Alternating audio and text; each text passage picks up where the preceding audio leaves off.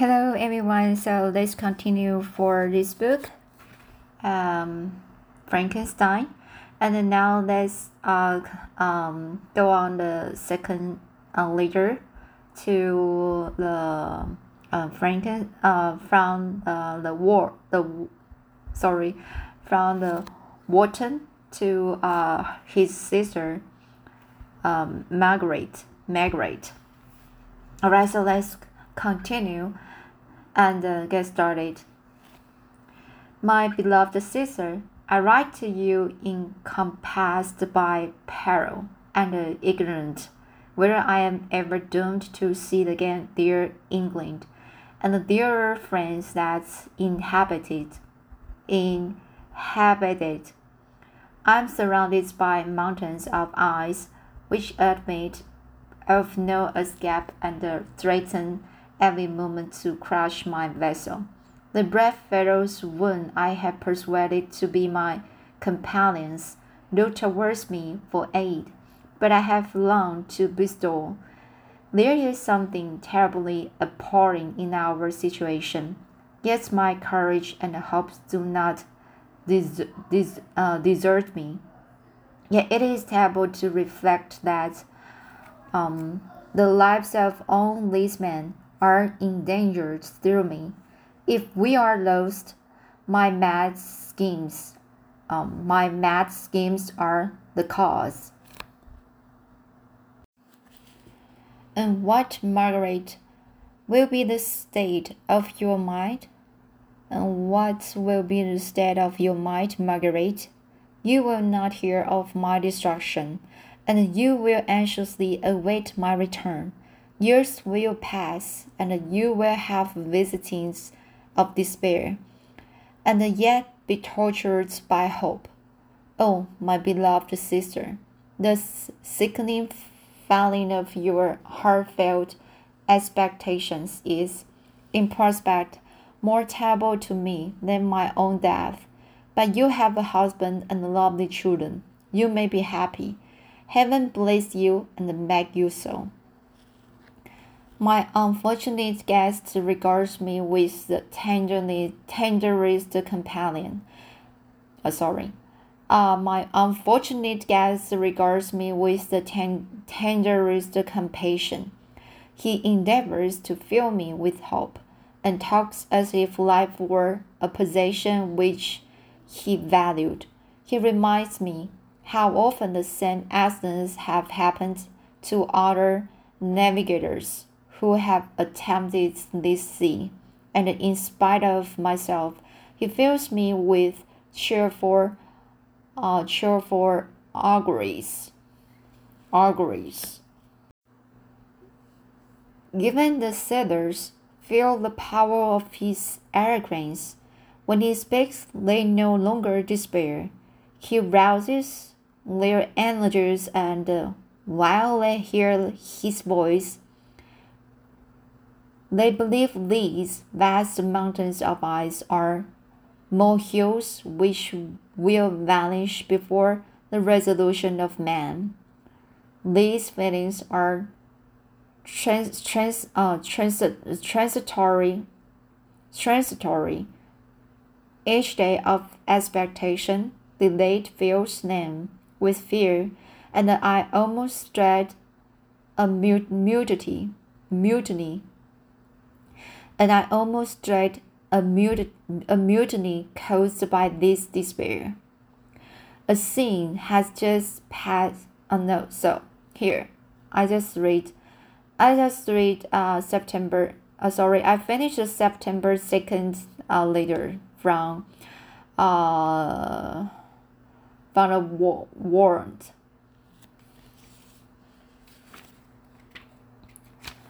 So sorry. So this is a uh, latest this uh, i just finished the later september 2nd from the walton to uh, margaret.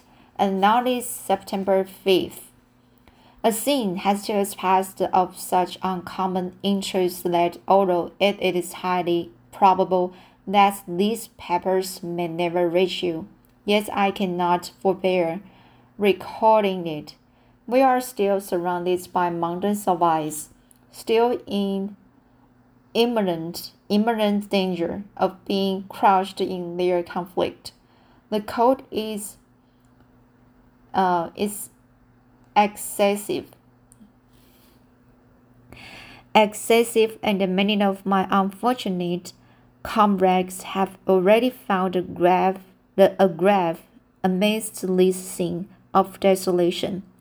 Frankenstein has steadily declined in health. A feverish fire still glimmers in his eyes, but he is exhausted, and when suddenly, suddenly roused to any exertion, he speedily sinks again into apparent lifelessness. I mentioned in my last letter the fears I, I, I in, in uh, enter, entertained. I mentioned in my last letter the fears I entertained of the mutiny.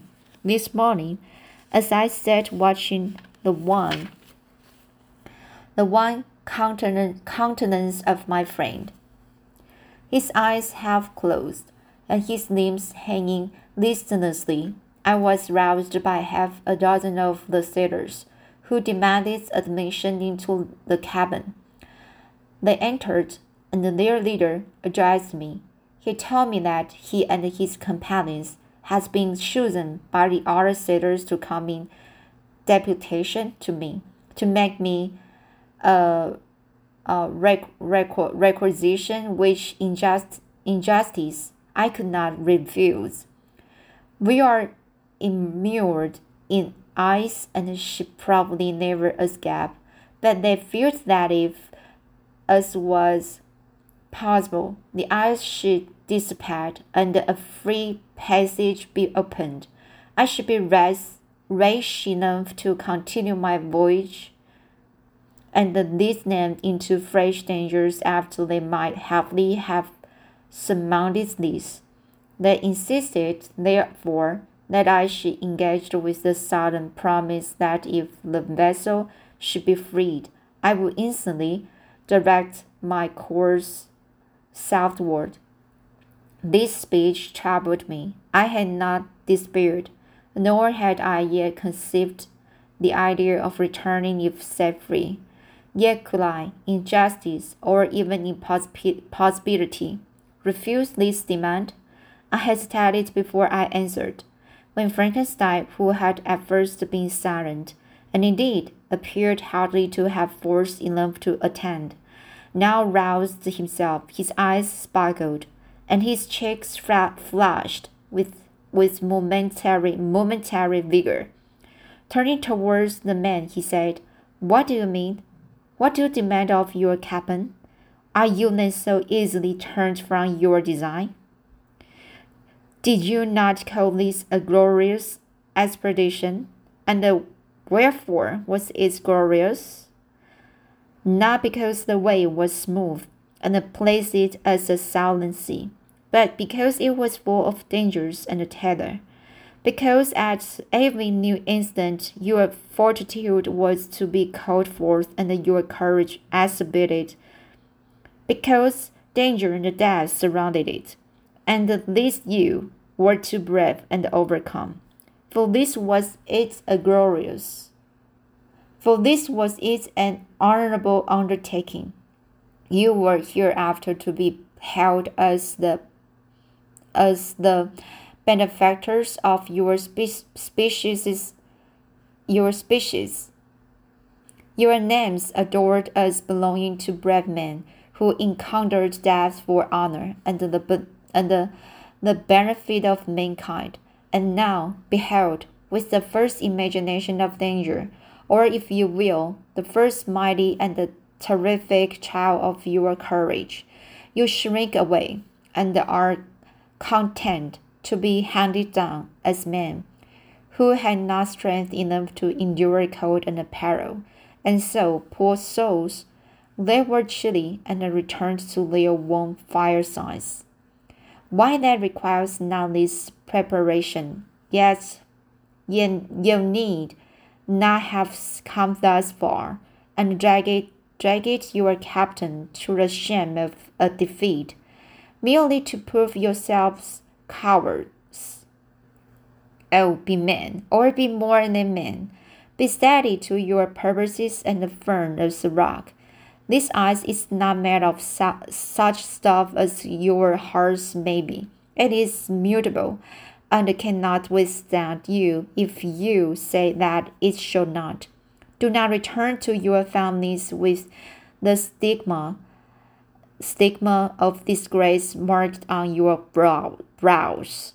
Return the heroes who have fought and conquered, and who know not what it is to turn their backs on the foe. He spoke this with a voice so modulated to the different feelings expressed in his speech, with an eye so full of lofty design and, and heroism that can you wonder that these men were moved? They looked at one another and were unable to reply. I spoke. I told them to retire and consider of what had been said, that I would not lead them farther north if they uh, strenuously desired the, con- the contrary. But that I hoped that, with reflection, their courage would return. They retired, and I turned towards my friend, but he was sunk in, in languor and almost deprived of life. How all this will terminate, I know not but I had I had rather die than return shamefully.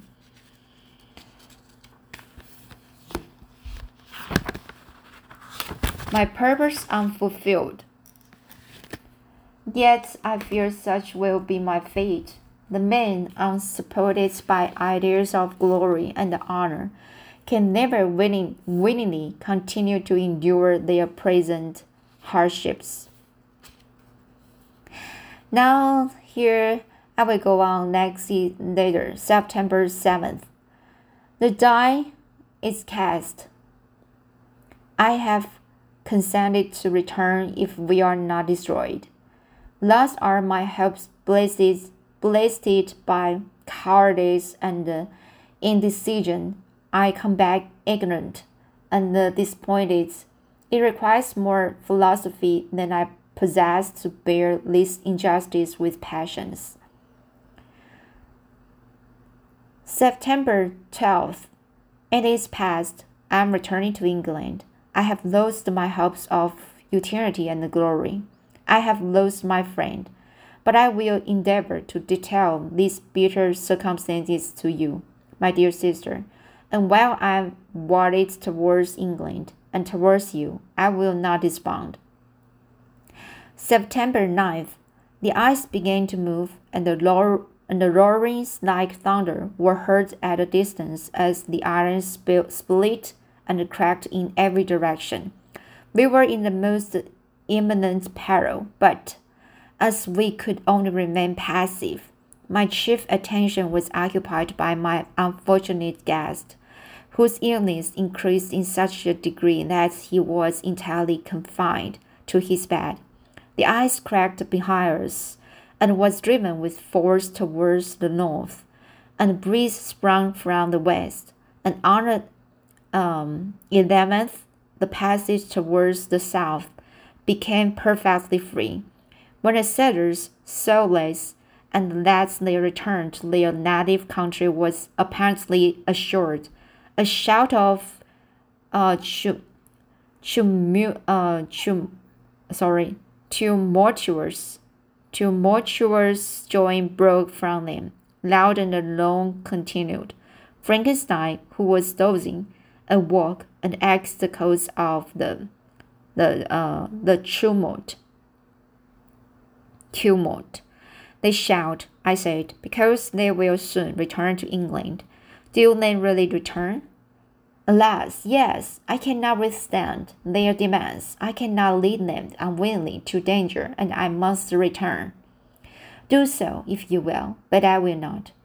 You may give up your purpose, but mine is assigned to me by heaven, and I dare not. I am weak, but surely the spirits who assist my vengeance will endow me with sufficient strength. Saying this, he endeavored to spring from the bed, but the exertion was too great for him. He fell back and fainted. It was long before he was restored, and I often thought that life was entirely extinct. At length, he opened his eyes. He breathed with difficulty and was unable to speak. The surgeon gave him a, com- a composing draught and ordered us to leave him undisturbed. In the in the meantime, he told me that my friend had certainly not many hours to live. To his sentence was pronounced, and I could only grieve and be patient. I sat by his bed watching him. His eyes were closed, and I thought he slept. But presently he called to me in a feeble voice, and bidding me come near, said, Alas, the strength I relied on is gone.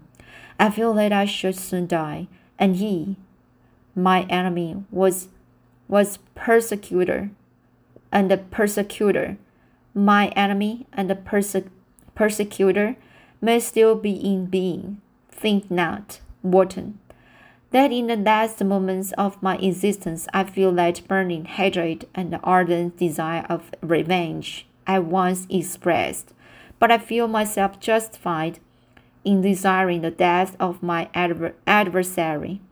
During these last days, I have been occupied in examining my past conduct, nor do I find it blamable. In a fit of enthusiastic madness, I created a rational creature and was bound towards him to assure, as far as was in my power, his happiness and well being. This was my duty, but there was another still paramount to that. I do this towards the beings of my own species, species, species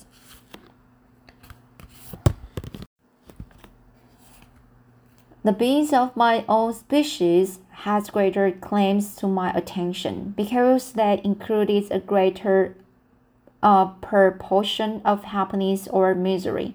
Urged by this view, I refused, and I did right in refusing, to create a companion for the first creature. He showed unparalleled malignity and selfishness in evil he destroyed my friends. He devoted to destruction beings who possessed exquisite sensations, happiness, and wisdom, nor do I know where this thirst for vengeance may end. Miserable himself that he may render no other wretched he ought to die. The task of his destruction was mine, but I have failed. When when actuate, actuated by selfish and vicious motives, I ask you to undertake my unfinished work. And I renew this request now, when I am only induced by reason the ver- and the verge. Uh, so these words, sorry, I've I pronounced wrong. I renew this request now when I am only induced by reason and, the, and virtue. Yet I cannot ask you to renounce your country and friends to fulfill this task. And now that you are returning to England, you will have little chance of meeting with him. But the consideration of these points and the well balancing of what you may esteem your duties, I leave to you. My judgment and ideas are already disturbed by the near approach of death. I dare not ask you to do what I think right, for I may still be, be misled by passion. That he should live to be an instrument of mischief disturbs me. In other respects, this hour, this hour, when I momentarily expect my release, is the only happy one which I have enjoyed for several years. The force of the belief that fleet before me, and I hastened to their arms. Farewell, Walton. Seek happiness in tranquility and avoid ambition, even if it be only the apparently innocent one of distinguishing yourself in science, science and, and the discoveries. Yes, why do I say this? I have myself been blessed in these hopes. Yes, another may succeed. His voice became fainter as he spoke, and at length, exhausted by his effort, he sunk into silence. About half an hour afterwards, he attempted again to speak, but was unable. He pressed my hand feebly, feebly, and his eyes closed forever, while the the uh, irradiation of a gentle smile passed away from his lips. Margaret, what comments can I make on the untimely? What comment can I make on the untimely extinction of this glorious spirit? What can I say that will enable you? What can I say that will enable you to understand the depth, the depth of my sorrow? All that I should express would be inadequate and uh, feeble. My tears flow. My mind is overshadowed by a cloud of dis- disappointment. But I journey towards England. I may there find consolation. I'm interrupted. What do these sounds portend? It is midnight. The breeze blows fairly, and the, the watch on deck scarcely stir. Again, there is a sound as of a human voice, but but hoarser. It comes from the cabin where the remains of Frankenstein still lie. I must arise and examine. Good night, my sister. Great God, what a scene has just taken place! I'm yet dizzy with the remembrance of it. I hardly know whether I should have the power to detail it. Yet a tale which I am recorded would be incomplete without this final and wonderful catastrophe. I entered the cabin where lay the remains of my ill, my ill-fated and admirable friend. Over him hung a form which I cannot find words to describe. Gigantic in stature, yet uncouth and distorted in its proportions. As he hung over the coffin, his face was concealed by long locks of ragged hair, but one vast hand was extended, in color and appearance texture like that of a mummy. When he heard the sound of my approach, he ceased to utter exclamations of grief and horror and sprang towards the window. Never did I beho behold a vision so horrible as his face. Of such loathsome yet appalling hideousness, I shut my eyes involuntarily and endeavored to recollect what were my duties with regard to this destroyer. I called on him to stay. He paused, looking on me with wonder, and again turning towards the lifeless form of his creator, creator, of his creator. He seemed to forget my presence, and every feature and the gesture seemed instigated by the wildest rage of some uncontrol uncontrollable passion. That is also my victim, he exclaimed. In his murder, my crimes are, are consummated. The miserable series of my being is wound, is wound to its close. Oh, Frankenstein, generous and self-devoted being, what does it avail that I now ask thee to pardon me? I, who it, uh, to I who irretrievably destroys thee by destroying all thou loved, lovest. Alas, he is cold. He cannot answer me. His voice seemed suffocated, and my first impulses, which had suggest, suggested to me the duty of obeying the dying request of my friend in destroying his enemy, were now suspended by a, a mixture of curiosity and compassion. I approached this tremendous being. I dared not again raise my eyes to his face. There was something so scary and unearthly in his ugliness. I attempted to speak, but the words died away on my lips. The monster continued to utter wild and incoherent self reproaches. At length, I gathered resolution to address him in the pause of the, the tempest of his passion. Your repentance, I said, is now superfluous. If you had listened to the voice of conscience and heeded the stings of remorse, before you had urged your diabolical vengeance to this extreme, extreme, extremity, extremity, Frankenstein would yet have lived. And do you dream? said the demon. Do you think that I was then dead to agony and remorse? He, he continued, pointing to the corpse, he suffers not in the in the consummation of the deed. Oh, not the thousandth portion of the anguish that was mine during the lingering detail of its execution. A frightful selfishness hurried me on, while my heart was poisoned with remorse. Think you that the groans of Clerval were music to my ears? My heart was fashioned to be sus susceptible of love and sympathy, and when raised by misery to vice and hatred, did not endure the violence of the change without torture such as you cannot even imagine. After the murder of Clerval, I returned to Switzerland heartbroken and overcome. I pitied Frankenstein. My pity amounted to horror. I abhorred myself.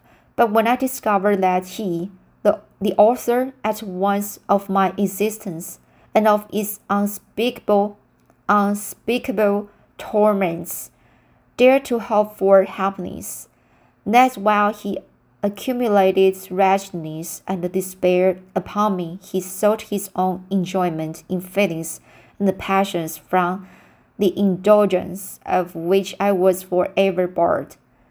When, in, when impotent envy and bitter indignation, indignation filled me with an ins, insatiable thirst for vengeance, I recollected my threat and resolved that it should be accomplished. I knew that I was preparing for myself a deadly torture, but I was the slave, not the master, of an impulse which I detested, yet could not disobey. Yet when she died, nay, then I was not miserable. I had cast, cast off all feeling, subdued all anguish to rout in the excess of my despair. Evil thenceforth became my good.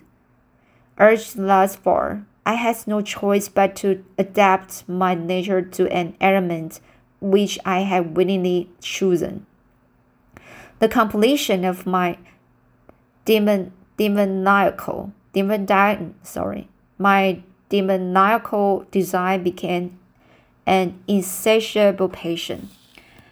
And now it is ended.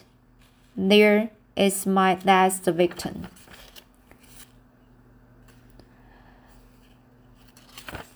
Alright, so here almost the end. I really want to finish it, but it's um I have spent uh about the half hour to read to read this book so I must uh, rest a little bit. So I will continue next time uh, for the final part of this uh, book. And uh, when I finish the chapter 24th and uh, including the leaders, uh, the letter Walton uh, sent to his sister. Uh, here, after in the end of the book, uh, here uh, someone just wrote uh, afterward.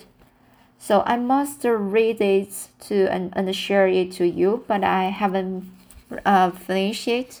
So I will try my best to finish it as soon as possible. Alright, so that's it today and uh, uh, all right so let's continue it next time. See you.